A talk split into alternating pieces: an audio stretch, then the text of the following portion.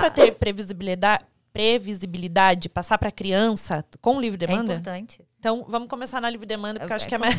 vamos voltar. Então, tá. A gente tá tentando andar, assunto não dá, porque. É, Eu vou, eu vou falar a frase pesada que eu falo. Qualquer coisa você corta. Fala. Livre demanda. É importante a gente saber o que, que é nutrição e o que, que é calar a boca do bebê. É aquilo uma que eu falei, né? Chorou da peito, chorou da peito, chorou da peito. Então, assim, eu- você precisa observar seu bebê. Ele tá mamando efetivo? As fraldas estão cheias? Tá? Tem cocô, tem xixi? Fica saciado pós-mamada? Tá, então, beleza. Então eu nutri. Tá tranquilo. Então, assim, se eu nutrir, ele não vai pedir um mamar de, de uma em uma hora. Ele não vai. Então, assim, a mãe fala, nossa, mas ele tá de uma em uma hora no seio à Não noite. é que eu acho que você não sabe quanto que a criança mamou. Sim. Assim, ó, se Isso ela traz mamou. insegurança a você. Exato. Não tem um ml descendo Exato, do seio, né? você não, tem, não é transparente, você não falo pros- consegue ver. Sim, isso aí. Então, e aí que a mamadeira ganha terreno. É. Quando É, uma mãe enxerga. com a 30 amamentação ml. ganha 40. aquele vidro transparente com ml cheio e vê esvaziando e sabe pra onde ele foi, a paz tá, tá reinando. Gente, isso é conforto pra uma Então, mãe. isso muitas vezes que acaba atrapalhando a amamentação. Mas entenda É. que a gente consegue observar sinais na criança, a gente sempre tem que falar isso no consultório para os pais, para as mães saberem como observar teu filho. Mas o peito, além de nutrição, óbvio que ele é afeto, é carinho, é afago, é A nutrição Colo. é não nutritiva, né? Como é que é? A Sucção nu- não nutritiva. É importantíssima. que é, Pra dormir. É. é, importante, ele precisa entrar lá e fazer aquela sucção. Mas o que acontece? Eu, eu preciso saber quanto que meu bebê tá entrando só pra Diferenciar. fazer sucção não nutritiva. Então, assim, óbvio, se ele tá entrando e só fazendo sucção não nutritiva, ele vai me chamar de uma em uma hora. Porque ele está com fome. Sim. Então, a primeira coisa, por isso que eu não gosto do celular. Eu sou a primeira inimiga do celular. Eu preciso que você observe o seu bebê. Então, seu bebê tá. Você consegue enxergar? Você tá ouvindo ele deglutir? Então, assim, você É. escuta ele. Tá engolindo. Eu olho a fralda, tá cheia. É aí que eu ganho a confiança dela. Então, eu preciso que ela veja a fralda e ouça deglutir. Beleza. Então, assim, se, se ela tá fazendo isso, o bebê pode passar de duas em duas horas ou de três em três. Né? Até o pediatra liberar. Né? Ah, dormiu, então agora pode passar mais um pouquinho. Enquanto ele não, não libera, é de três em três, porque é uma necessidade nutricional do RN. É isso. Então, assim, eu consigo implementar a rotina? Eu consigo. A partir do momento que eu consigo observar meu bebê.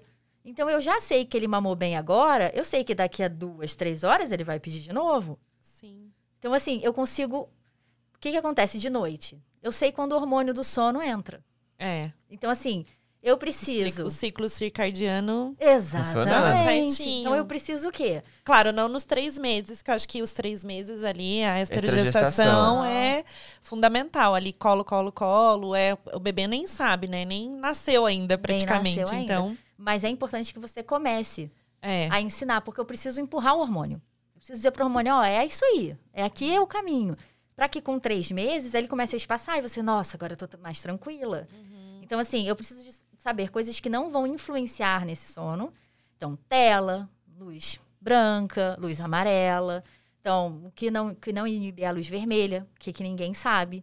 Então, eu tenho até o bonde da luz vermelha no Instagram, porque um monte de todos os meus pacientes falam, nossa, isso salvou minha vida, inclusive. É. Então, assim, Joga a tela do celular na cara do bebê, trocando o bebê. Óbvio Ai, que isso vai gente. despertar. E aí o que acontece? O cortisol entra, que é um outro hormônio do estresse. Você, duas horas de choro incessante, você vai dizer pra mim, é cólica? Não, não é. Ah, é fome? Não, não é. tem nome e sobrenome, você. É, tipo assim, não tem, entendeu? Então, assim, você consegue implementar a rotina? Consegue, você consegue saber que se tá mamando bem, se você engrenou na amamentação, se a fralda tá cheia, se você tá confiante, se você tá tranquila, Sim. que ele vai acordar de duas ou três horas. Então, pergunta-chave. Doutor, tem que acordar o bebê pra mamar? Vamos lá. Bebês a termo, que nasceram bem, tá tudo certinho, foi na consulta, tá ganhando peso adequado, reavaliou com 15 dias, tá show de bola. Não precisa mexer no vespeiro. Deixa a criança dormir e ela começa a regular o soninho dela com 20, 25 Mas e se dormir dias. de quatro a seis horas seguidas? Não dorme, fica tranquilo. Não dorme. Ai, Recém-nascido, Será? não. Minha filha sempre foi tão Se boazinha. dormir, agradeça a Deus Nossa, minha Não filha conta pra dormia a ninguém. e vamos embora. inteira. Mas o que eu sempre Noite digo. inteira não, assim, dormia, né? Quando... Sim, mas o que eu Quem não sempre dormia digo, era eu gente, de ficar velando sono. entre, é. Entre 4 e 6 horas é o bom senso. Já descansou 4 horas, não tá bom? 5 horas. Coloca para despertar, 4 horas e meia. Acorda e amamenta. Sim. Mas se foi depois com 2 meses de vida, dormiu 5, gente, durma. A criança ela desperta quando ela tiver fome. Ela tem sistema já de regulação, de produção de, ah, de energia própria. Não pode dar, como é que fala? Queda de. Hipoglicemia? Hipoglicemia. Não, depois do terceiro, quinto dia de vida já consegue naturalmente começar a manter Terceiro, isso. quinto dia de vida. Olha, eu achava que era com três. Geralmente, anos, se não tiver três. fatores de risco. Então, Até assim, hoje eu tenho medo que caia. isso se a amamentação estiver evoluindo satisfatoriamente, tá? Sim. Então, isso é importante, porque muitas vezes ela faz hipoglicemia porque não tá mamando. Então, é por isso. Olha, olha como é um ciclo, né? Então, vai, vai na, é uma roda sem fim. Sim. Roda por isso que eu falo, entre Você não sabe quanto mamou, mas a fralda tá cheia, tá fazendo. Mas tá, você fica assim. Mas sabe quando você ganha essa confiança? Na primeira consulta ganhou peso. Na- Na primeira consulta perdeu peso, normal. Né? Do nascimento. Nas- reavaliou 5, 7 dias depois, começou a ganhar. 15, 20 dias, continuou ganhando. E você viu que tá tudo bem. Tá amamentando, a produção tá boa, a criança tá relaxada, tá dormindo, a balança tá respondendo bem. Você fica tranquila. Você sabe que as, as mamadas estão sendo efetivas. E te traz paz.